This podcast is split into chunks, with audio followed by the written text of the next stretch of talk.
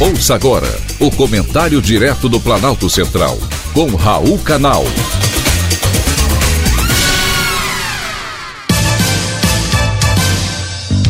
Queridos ouvintes e atentos escutantes, assuntos de hoje: aumento das temperaturas.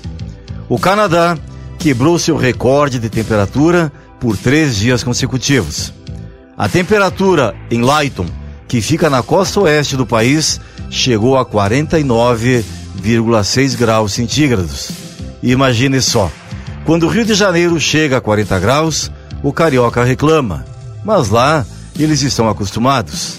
Imagine no Canadá, onde no inverno a temperatura chega a 40 graus centígrados abaixo de zero. O noroeste dos Estados Unidos também registrou temperaturas recordes. Na cidade de Las Vegas, a temperatura chegou a 47,2 graus, uma marca que havia sido registrada pela primeira vez em 1942 e voltou a se repetir três vezes depois de 2005.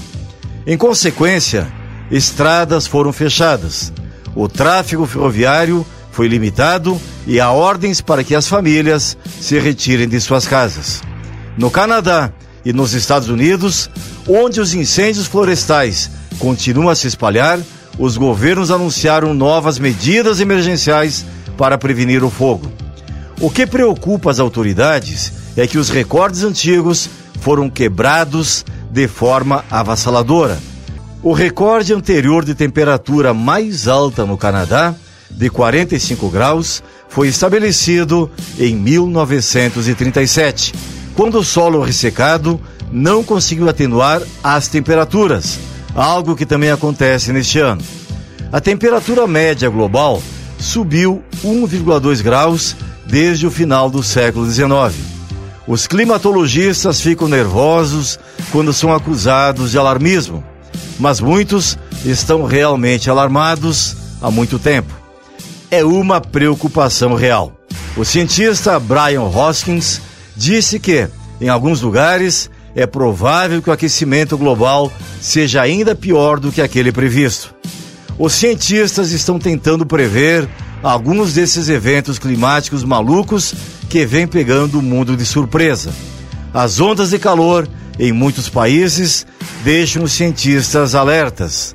Por enquanto, o aumento da temperatura global é de apenas 1,2 graus, mas o mundo provavelmente está caminhando para 1,5 graus de aquecimento no início da próxima década. E as temperaturas vão avançar para 2 graus ou mais, a menos que as políticas mudem radicalmente. Como será o mundo com um aumento de 2 graus de temperatura, que até recentemente era considerado um nível de mudança relativamente seguro. Foi um privilégio ter conversado com você.